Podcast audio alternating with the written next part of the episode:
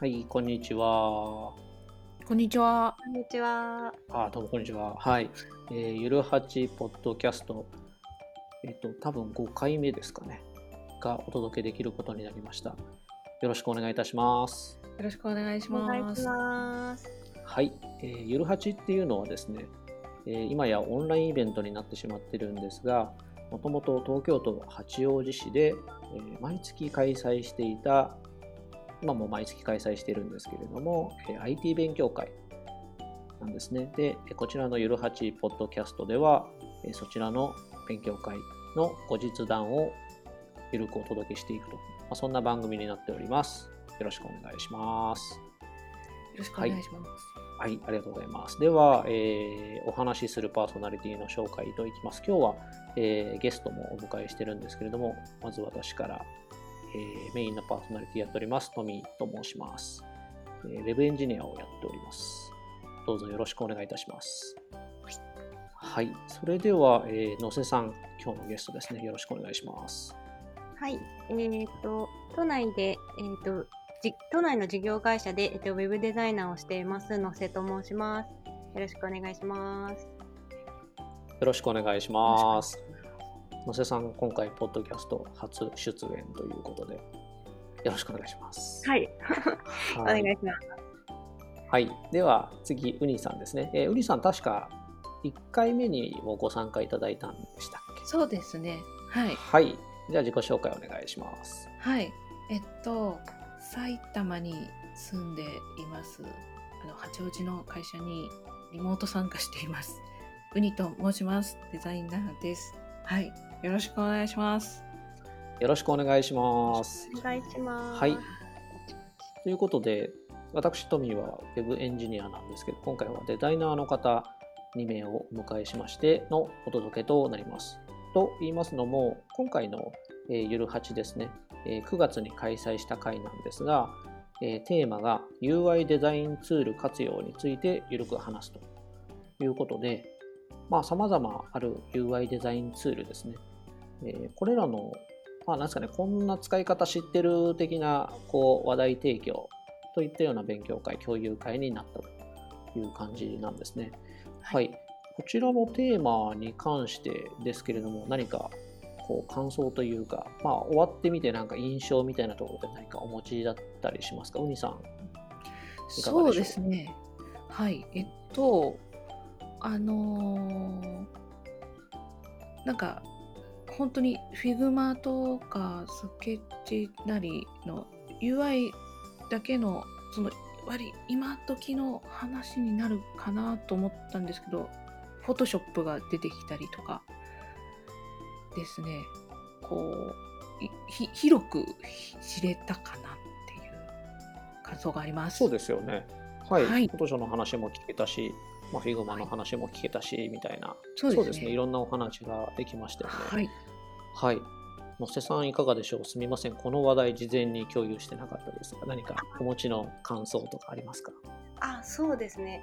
あの、デザインの UI ツールというと、あの、Figma、スケッチ、XD が結構多いので、なんかその3つの対抗戦になるのかななんて思ってたんですけど、うん結構本当バラエティに富んだ、はい、話が皆さんでできて楽しかったなと思ってます。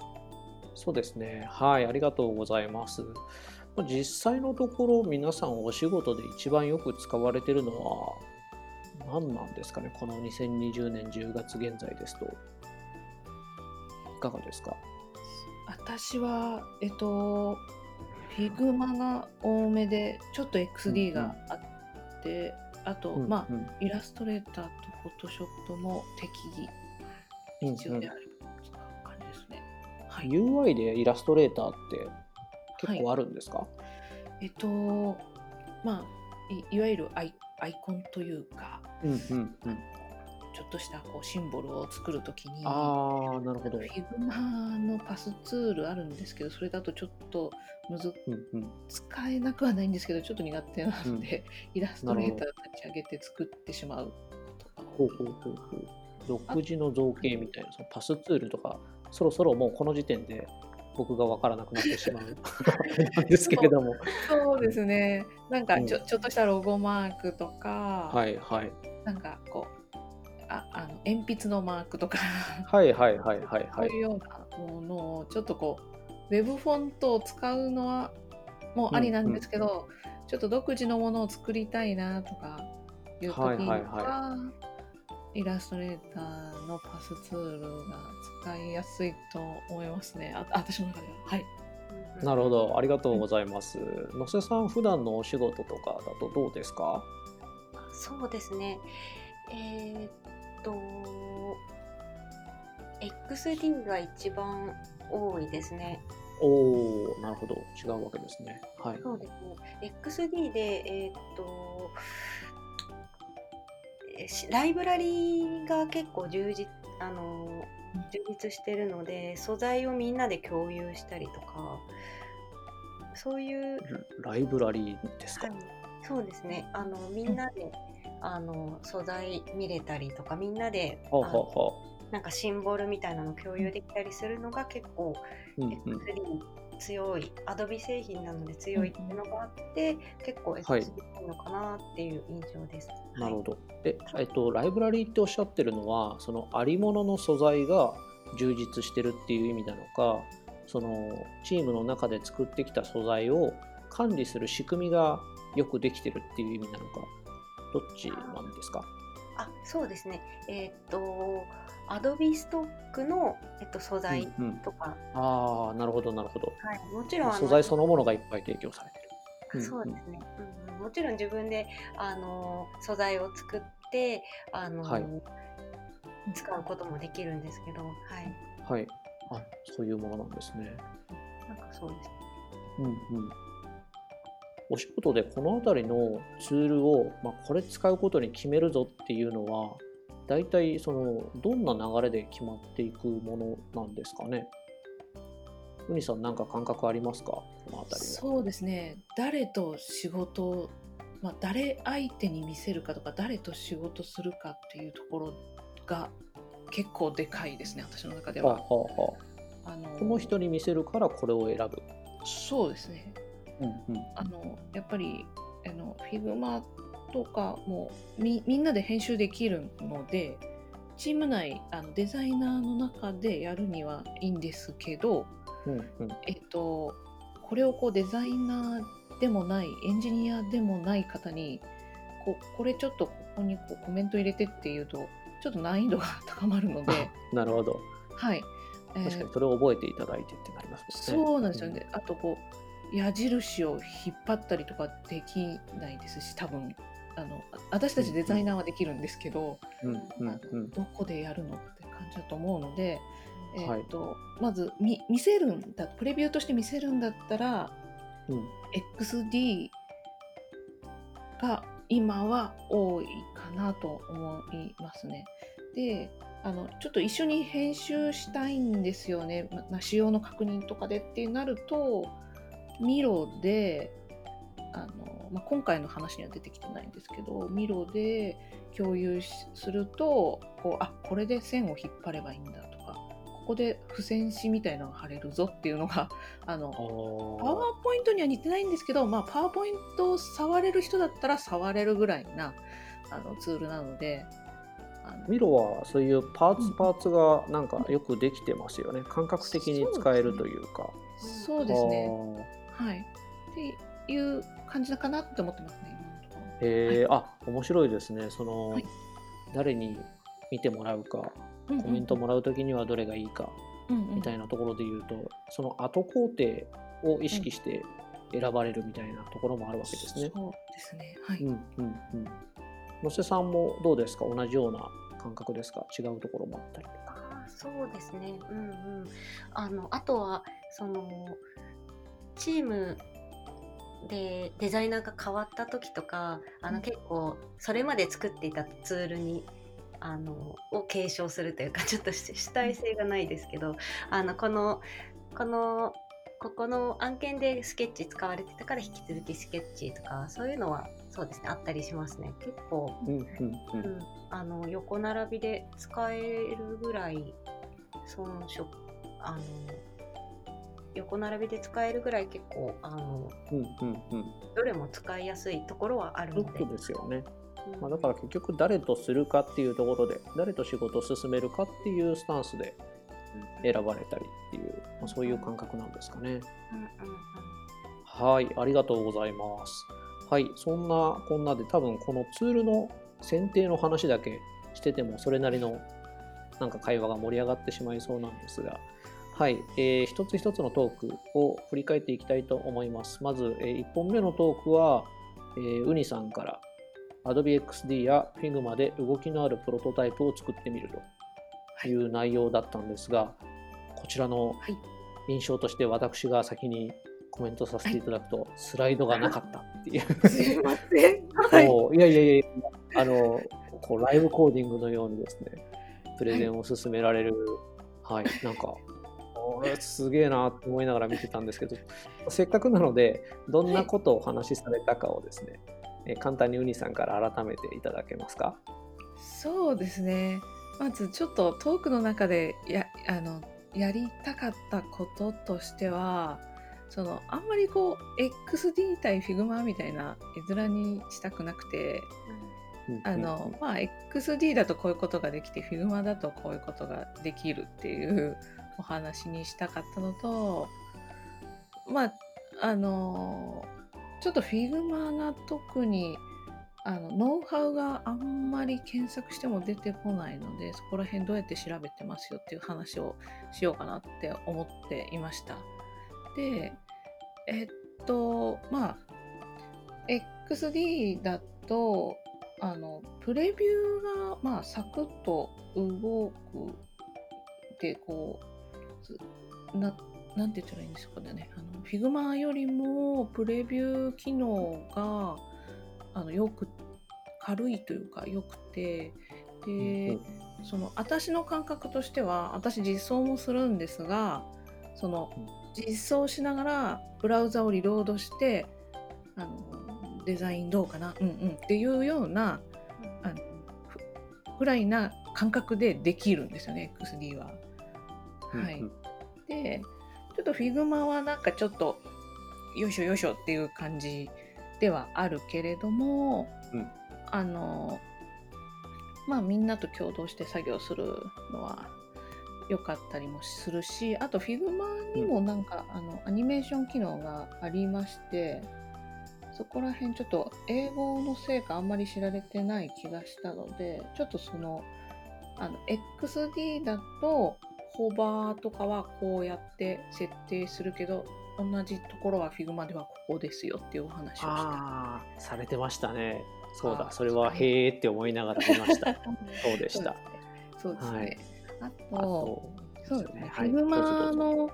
の、まあなんかノウハウの調べ方として、まあ基本的に英語で調べる。え英語のテキストで、Figma、なんかオオートアニメーションって全部英語でと、Google だとこうサジェストがいっぱい出てくるので、この中で私の知りたいやつはどれかなっていうので調べていったり、あと YouTube の動画を、まあ、見見ることが多いですよっていううんうん。話を、英語だとわかん言ってること詳しくわかんないんですけどあの画面は一緒なのでなんとなくはわかるし、あとショートカットすごくいっぱい教えてくれるので特に Figma の公式の動画は本当ちゃんと見た方がいいなって思いました。はい。まあそこら辺もりです。はい。あの、はい背景動かないようにしてそうですね。作るときにどうするかみたいな話もされてましたよね。そうですね。そこも AtomiXD はあのまあウェブに実装する感覚でできるんですけど、Figma はちょっとそれをこれかな？このフィックスってやつかな？ポチってやるとあのヘッダーみたいなこうえっ、といわゆる CSS でいうと Z インデックスの数が多いヘッダーとかこうフッター上一番上に浮いているやつがあの手前に来る。それだったらいいんですけど背景の一番裏側を固定するのはちょっとそれだと使えないのでフレームごとにスクロールをの向き変えられるんだよっていうのを利用してフレーム分けをする必要があるっていうお話をしました。うん。はい。もうなんかその辺僕もよくわからないままへーって思いながら 私もなんか記憶がございます。そうなんですよ、もう一回その画面作ってって言われるとえっとってなっちゃうんで。探しながら行くみたいな。そうそうです。ねこれだったっけ？あそうそう。これこれっていう、まあいつも同じパターンで作ってればなれるかもしれないですけど、うん。そんなに大量に同じ案件を回すわけでもないので忘れちゃいそうですよね。このやり方どうなんだったっけなみたいそうですね、な。うん。はい。はい、ありがとうございます。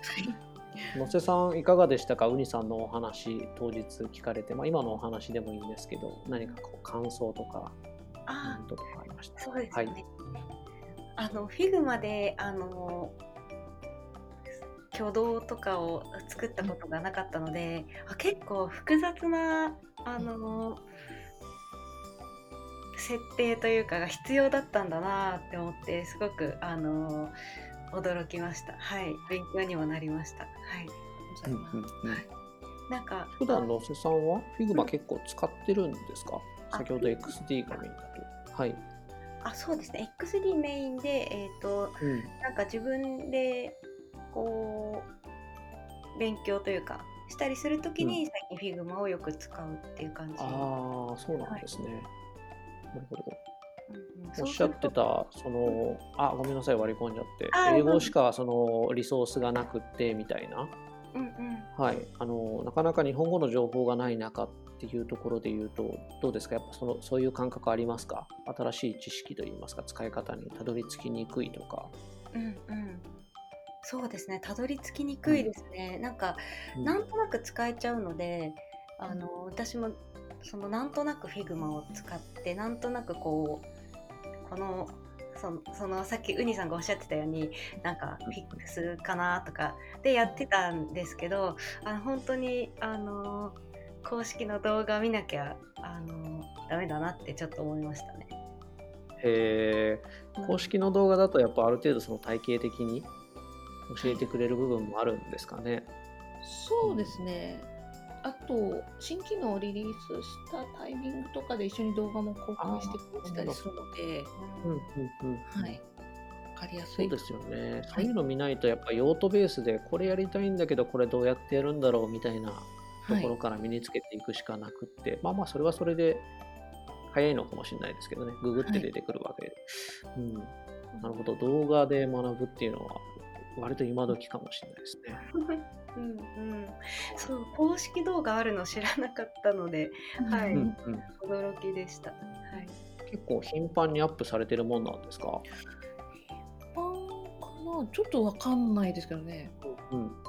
うん。あれですか？全部その英語で、まあ字幕はそうか。今自動生成されるし、はい。デザインツールだからまあそうですねツールの UI と仕上がりと何操作がしたか見てお見ておけばなんとなくわかるみそうですそんな感じなね。たいな。あの、まあ、私たちが使ってるカタカナをこうネイティブっぽく喋っている感じなので、おっっていう、うん これがネイティブ、ネネイティブの人がこれを発音するときはこうなるのかって聞きながらやったりとか、あと、あの、あれですね、公式以外にも、あの、まあ、こういう UI を作り、XD で作りたかったら、こうすると、これでできるよ、やってみるねっていう動画があったり、Figma もあったりするので、そこをちょっと見てますね。うんまあ、いろんなツール使えればこのツールだったらこうやってできるやつこっちだとどうやってやるんだろうみたいなこうインデックスというか自分の中で幅が作りやすいですよね。うんうんそういう意味だとどうですか？Figma でしかできないんだよなこれみたいなのってあるんですか？うーんとちょっと私 XD でどうやってやるのかわからないだけなのかもしれないんですけどその同じキャンバス上にこうたくさん人がいるっていう状態。うんうん。うん。XD ってあるんですか？あそうですね。ありますね。ああるんですよね。うんうんちょっと体験し人たことない。がいるってどういうことですか？同時編集ってことですか？そうそうああなるほど。同時編集ですよね。そうですね同時編集できますね。はい。ああ、うんうんうんでそうだな。あとなんかそのななんて言ったらいいんでしょうかね。がいわゆるこう iPhone の画面ですってこう設定しフレあフレーム Figma だとフレームって言いますけど、うん XD だとなんだっけ？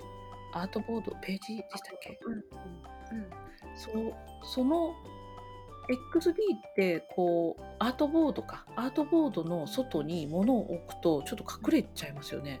ああそうですね。うんううんん、 Figma だとこう隠れずにアートボードの外の物体として置けるんですよね。うんうんうんそれ何に使うんですか？えっとスクロールことのか。あいえあのーはいまあ画面いわゆる画面の外にここはうんヘッダーで上部固定ですってこう説明がそうい書いうてあることを入れる場合ね。そうそうそうそうなるほど。で、Figma だと、まあ、そういう説明がちょっと画面の外にメメモとしてうんうん残しやすいので、本当にこう無無限な方眼紙を使っているようなうんうんうんうん気分ですかね。で、XD の場合はなんかちゃんとしたプロトタイプを作らなきゃって、私の中ではそういう気持ちですね。はい。そうだ僕も XD 過去にちょっと使ってたんですけどやっぱそのプロトタイプとしてそのデバイスで見るとこうだとか、うん。PC スクリーンで見るとこうだっていうのを作りに行くっていうところにかなりこう思考が向いてるというか、うん。確かにその自由なキャンバスっていう感じではないようなうんうん。印象でしたね。まあ、そっちの方が僕にとってはその時は都合が良かったんですけど、うんうん。Figma でそうやって自由度が高い状態にあるとどうやって使うんだろうなっていうのはいまだにもうちょっと僕は使いこなせてないかもしれないですね。そうです。ねあと、うん。トークの中では喋んなかったんですけどあの、まあ、フォトショップのことを語られた斉藤さんが似たようなことを言ってたんですけれどもこの CC ライブラリっていうんですかね。うん。あの、はいはい。ライブラリを共通化で使えるので例えばフォトショップでちょっと写真を補正してそれをそのまんま XD のこの画面に置いてとかイラストレーターでロゴを作ってそれをこうライブラリに保存して XD に置くとかまたこうライブラリをちょっと更新する修正で、うんうんっていう連携がしやすいですね。なるほど。パイプラインが意識されてるっていう感じなんですかね。うーん、なるほど。いや、ちょっと普通に僕が勉強になってますね、今。面白いな。はい、ありがとうございます。はい。あ、この、このトークで長く話してしまったので、次行っちゃいましょうか。ははい、ありがとうございました。じゃあ、えー次2本目のトークで、これがまあ野瀬さんによる、えー、Figma でやってみるアクセスアクセシビリティデザインというお話でしたね。はい、このお話は、えーゆるはちの、えーコンパスのページにもスライド、Figma ですね、がアップされているので、はい、お聞きの方はどうぞご参照くださいというところで、野瀬さん、トークやられてみていかがでしたか？そうですね。あのーえっ、と、あの、えっ、と、そうですね。あ、終わっての感想ですよね。そうですね。はい。はいえっ、と、あ、そうだ、ライブデザインを2回だ、2回挟んだんですけど、なんかすごい 緊張して、あの、ウニさん全部されてたのに結構、あの、すごいなっていや。あーでももしものために出来上がったものを用意してました。料理じゃないんですけど、料理番組みたいうんうん、さん出来上がりはこちらですみたいな。な。そうそうそうそう。はい、うん。たんですね。結構、はい、あの、2個、あの、実践というか、ハンズオンしたのはちょっと緊張しましたが、うんあのそうですね。いろいろ。何でしたっけ ?Figma のプラグインなんでしたっけ？アドオンっていうんでしたっけ？あ、そうご紹介でもあったんですけど。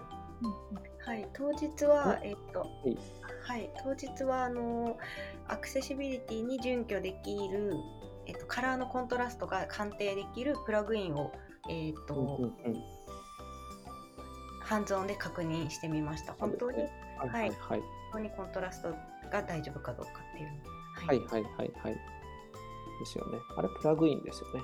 はい。はいはい。いや、ああいう規定があるんですね。あの、そこから僕知らなかったですね。W3C の方で、うんああいうコントラストの、まあ、なんていうんですかね、敷地っていうんですかね。あのこの違いはこれぐらい設けられてないとこう判別しにくいよという考え方だと思うんですけど、あれ実際使われているあそうかでも野瀬さんは XD 使うことが多いから現場だとそこまで使ってるわけではない。そうですね。このプラグインは XD にもあのはいあのうん同じのがあるので、はいこれはなるほど。あの Figma でも XD でもえっと使えます。はい。ほうほうよく使われてるものなんですか？あそうですね。なんかあのはいはい。えーグレーっぽいもので色が決まった時に、あのはいじゃあこれであの一応確認しとこうかなっていうことで確認したり、うんうんはい、することありますね。はい。うんうんうん。確認しとこうかなぐらいな形で毎回毎回やるほどでもないんですか？そうですね。毎回、うんうんえーっとやる人もいるかもしれないですしあの例えば行政のサイトとかだったら、結構そういうのそういうアクセシビリティは厳しい方だと思うので毎回チェックするっていうのが、結構サイトの基準になってたりするかもしれないです、なるほどなるほど。はい。はは。じゃあしっかり抑えに行くわけですね。そうですそねのデザイナーさんはそういう意味では感覚的にもうこれ見た感じコントラスト比ダメっしょみたいなあるいは際どいっしょみたいなのをあえて最初から避けに行ったりだとかもう目見で判別できるものしか使わないぐらいの感じなのかななんて勝手に思ってたんですけどそうでもなく割と慎重にこういうのチェックを走らせてるものなんですか？そうですね。自分の場合なんですけど結構色を薄いのを使っちゃうっていう傾向があるので、うんうん。あの客観的なこう説明をするためにあの、うんチェックしたりとか、はい、なるほど、なるほど。そうですよね。なるほど。色使いの好みというか、傾向から、はいはい、これを使った方がいいだろうみたいな肌感覚もあったりみたいなことなんですかね。うんうんはい私もそういう傾向があるのでうんうんうん。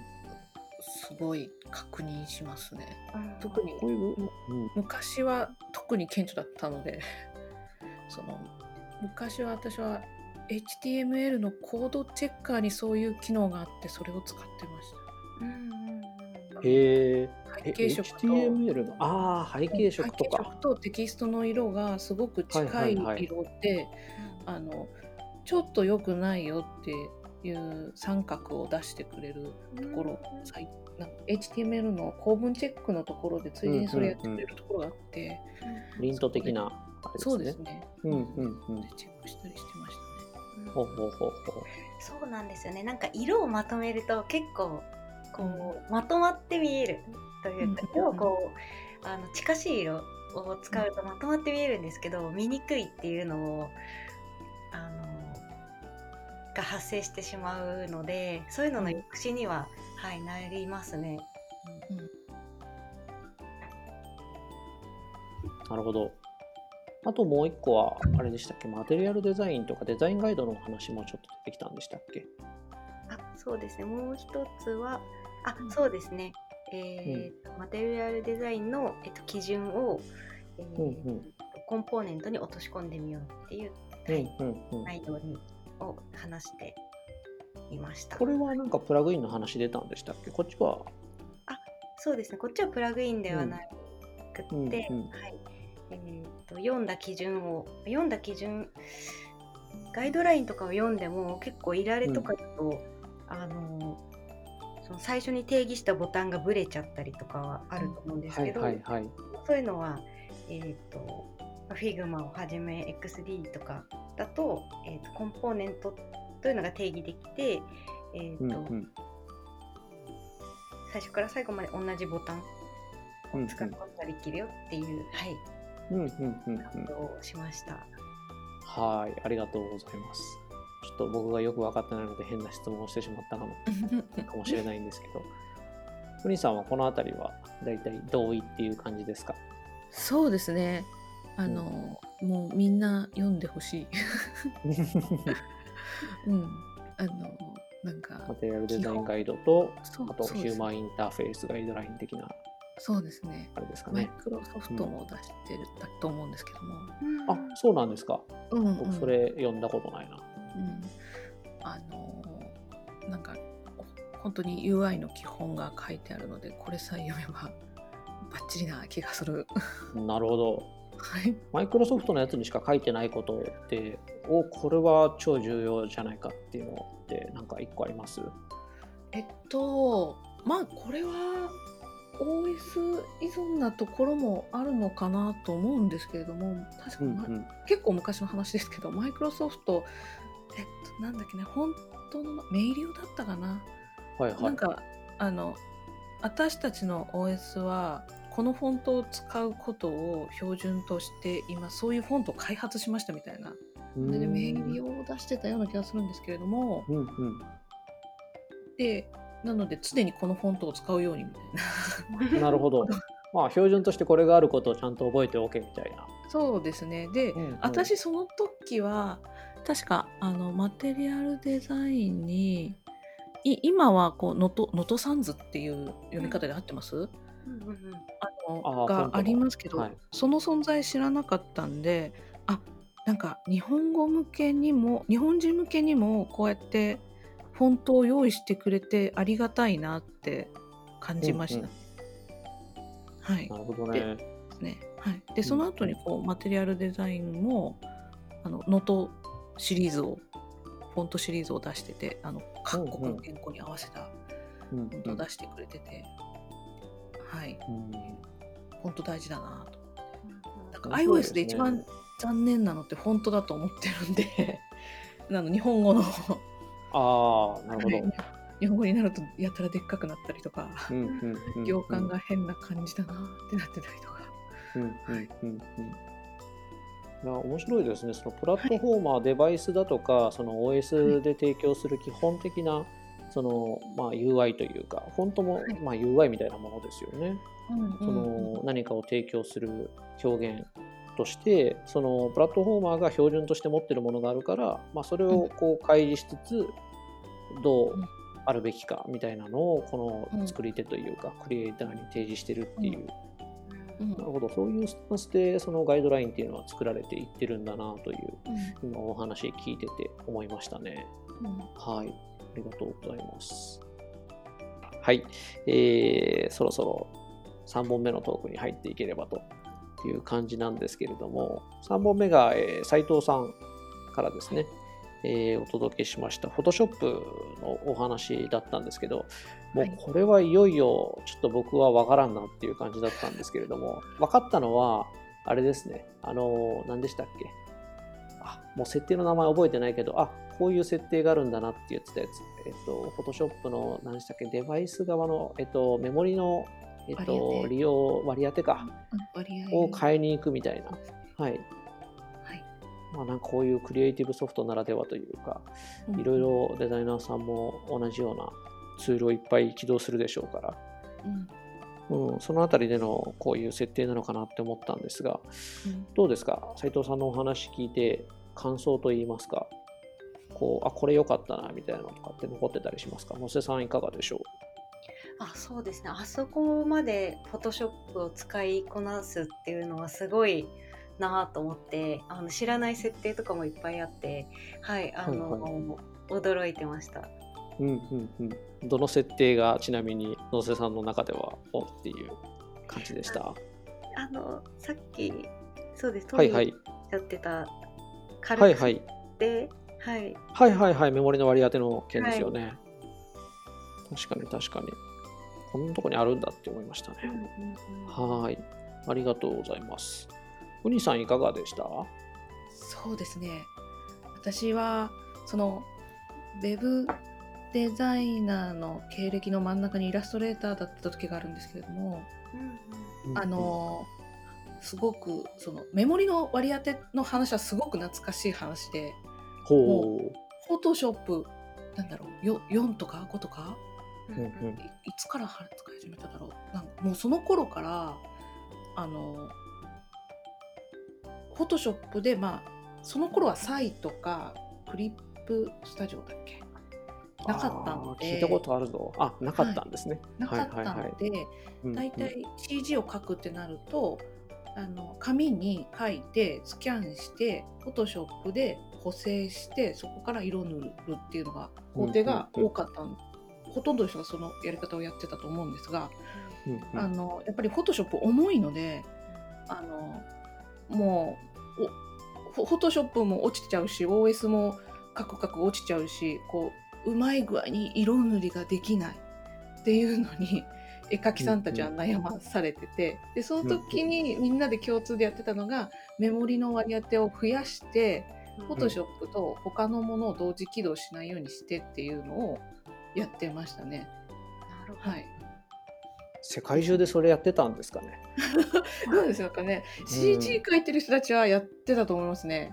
む昔から。で多分斎藤さんもゲームから来られて、あゲームのお仕事もされてた方なので,、そうですよね。あのそういうこう解像度高めのグラフィックを UI の中に入れなきゃいけないっていうお仕事もあったと思うんですね。うんその中でちょっと学ばれたのかな、絵描きさんに教えてもらったのかな？みたいなうん表紙で見てました。はい。うん。なんかそういう話聞くとやっぱこのマシンの性能アップっていうのもこう日進月歩で今はなんかそのあたりあまり気にしなくてもねいろいろできちゃいますけどそういったところを気にしないといけないぐらいのそのクリエイティブだったり、まあ、エンジニアリングもそうなんですよね。そのマシン性能とこうギリギリせめぎ合うぐらいのお仕事とかっていうのはなんかこう尊さがあるというか面白そうですよね。今時だって16ギガとかなんなら32ギガとかメモリ積んでるマシンありますけどこれ使い切るようなクリエイティブってなるとまあ相当気合い入れてなんですかやっぱ CG とかなんですかね。3DCG とかクリックリ動かしに行くとか、はい。うん、そういう感じなんですかね。はい。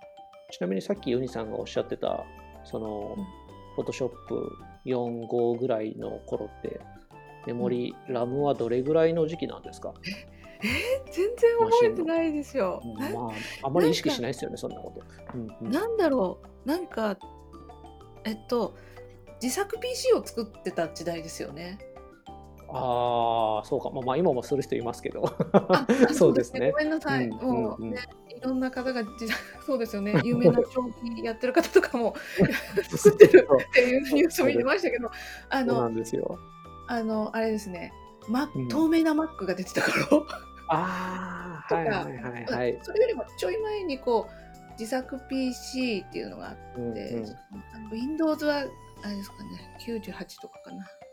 はいはいはい。2000が出てきたかぐらいの時ですかね、98からあ。あそう、んそうですね。で、自作 PC で、なんか、あの、マザーボードを買って、グラフィックボードだけはいいのを買った方がいいと、うんたちーんに言われて、なんか頑張って選んでみて、メモリどんくらいだったかな、どんくらいだったか覚えてないんですけれども、その頃だとメガですよね、多分ね。そうですね。で28メガとかだったらすげえみたいな。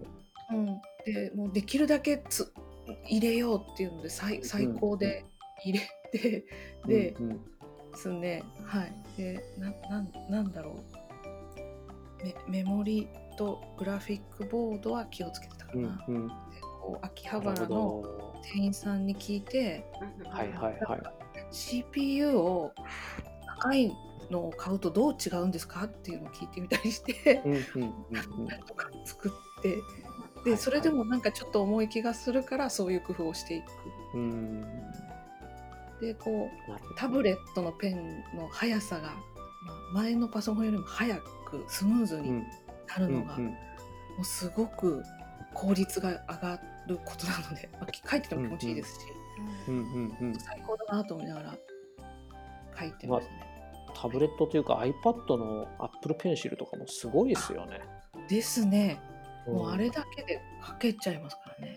はいもう本当なんかその場に書いてるぐらいの書き心地というか応答ですもんね。使ってる人多いです。うんうんいやなんかちょっと話題がそれてそっち方向に行ってしまいましたが はい そんなところでしょうか結構なんか今日いっぱい喋ってしまいましたねあの斉藤さんのお話でこの話も面白かったもし残ってれば。はい。そうですね。まあ私、はい。やっぱりライブラリ使うんだと思ってて、はいはいはい。さっきの話ですね。そうですね。うんなんかうん私たまたまそういう共同作業をうんやるきっかけがない状況なんですけど、うん。まあなんかもしも誰かアトビを使いまくってる人とお仕事ができそうならちょっと使 使いまくりたい。ってうんうん。思いました。はい。なるほどなるほど。確かにそうですよね、その体制的なところもありますよね。うんうん野瀬さんのところデザイナーチームって何人ぐらいいるんですか？えーとそうですね。全体だと何人ぐらいなのかな。全体だと1 5 6人ですかね。うんうんうんうん。やっぱそれぐらいになってくると Adobe 製品を慣れ親しんで使ってきた人もそれなりに多いでしょうし、うんはい、そのライブラリー使ってパイプライン整備しておくっていうのも一つ選択になるんでしょうね。うんうん。うんうん、はあ、なるほど、参考になります。ありがとうございました。はい、というわけで3本のトークの振り返りをお送りしてまいりましたが、はい、えー全体通しましていかがでしょうか？なんかこの辺もうちょっと話したかったなとかありますか？でなければこうまとめに入っちゃいますけど、大丈夫ですかね？はい。じゃあ、そんなこんなで、結構40分以上喋ってしまいましたので、はい。じゃあ、えー次回予告としまして、えー10月のゆる8、まあ、次回もオンライン開催予定になっておりますけれども、はい。次回のトークはですね、トークといいますか、メインテーマは、今までとちょっと思考が変わってですね、えーおすすめの本ですね。最近読んだ本でおすすめしたいものがあればということで、えーデザイン書、技術書、まあ、このあたりをみんなで LT でですね、えーつないでいくといいますか、共有し合えるような会にできればということで、今のところ10月の28日水曜日の夜の開催予定となっております。はい。ということなので、えーまあ、あのこんな感じでですね、えーまあ、いろいろ皆さんで持ち寄りで、えーいろいろと技術の話、デザインの話を共有できる緩い会になっておりますので、えーこれをお聞きになっている方で、まあ、なんかちょっと顔出してみようかなとか、喋ってみたいなみたいな方がいらっしゃったら、ぜひいらしていただければと思います。はいというわけで、はい。こんな感じで終わっていきますが、何か、じゃあ、えっ、と、リスナーの方に一言ずついただいてもよろしいでしょうか？うにさんいかがですか？あ、え、リスナーの方に、そうですね。はいあのここまで聞いていただいて、ありがとうございます。はい、ありがとうございます。そんな感じでいいです。はい。第1回の無駄な話とか省かれてるかどうかわからないんですけど、はい、また聞いてくださると嬉しいです。よろしくお願いします。はい。はい、ありがとうございます。じゃあ、のせさん、どうぞ。はい、今日はあのお聞きいただきましまたあのお招きいただきありがとうございます。またあのえっ、と皆さんといろいろえーお話できたらいいなーなんて思って、はい、また参加したいと思います。ありがとうございます。はい。ありがとうございました。というわけで、えー今回はこの辺りで失礼いたします。ありがとうございました。はありがとうございましたありが。とうございました。い。